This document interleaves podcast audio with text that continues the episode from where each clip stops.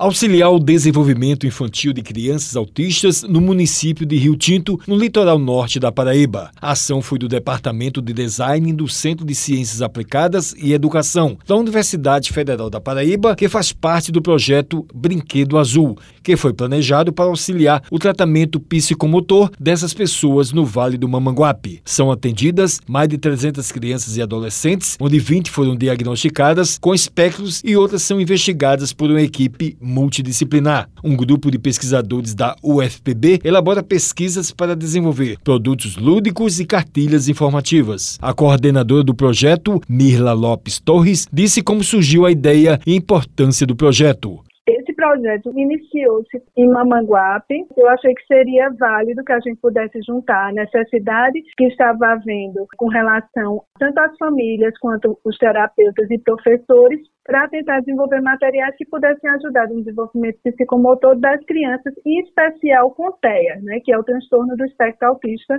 que precisa de apoio, de auxílio e de reforçar o conhecimento das pessoas para que a gente tenha um acesso mais fácil à informação. Ela falou do planejamento e o que está sendo executado. Entramos em contato para verificar realmente as necessidades que as crianças precisavam. E aí mantemos reuniões virtuais com elas e estamos desenvolvendo o material lúdico em casa. Foi criado um grupo do WhatsApp que as mães estão sendo atendidas de uma forma à distância, mas a gente tem um contato e consegue reconhecer a necessidade individual de cada família. A professora de design da UFPB avaliou os preconceitos e a discriminação com os autistas dentro da família. Essa negação da família faz com que a criança é, perca alguns anos de estímulo especial e que a gente tem que evitar os preconceitos e fazer com que as famílias e as pessoas que estão em redor tenham esse olhar especial. E vocês podem entrar em contato